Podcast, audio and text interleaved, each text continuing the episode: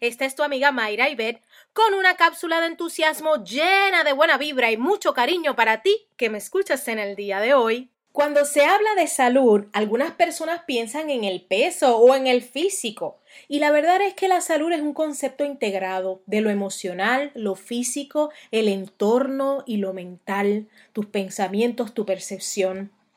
Se nos pasan los días sin celebrar nuestra salud, sin sacar ese tiempo para estar bien, para divertirnos, para despejar nuestros pensamientos, para fluir con nuevas ideas, para fomentar nuestro bienestar.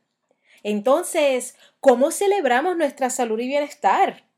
Hoy te invito a buscar un balance entre todas tus tareas, funciones y responsabilidades.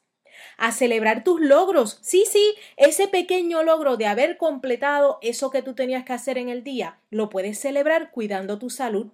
Sal a caminar unos 20 minutos y mueve tu cuerpo. Siéntete alegre porque eso que tú tenías que hacer ya lo completaste. Hidrata tu cuerpo, bebe agua, complementa tu agenda de tareas con ese ratito para bailar en la sala de tu casa.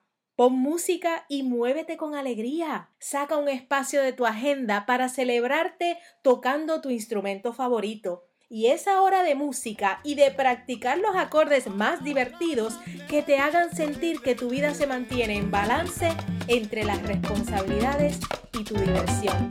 Eso, inyecta la alegría a tu vida.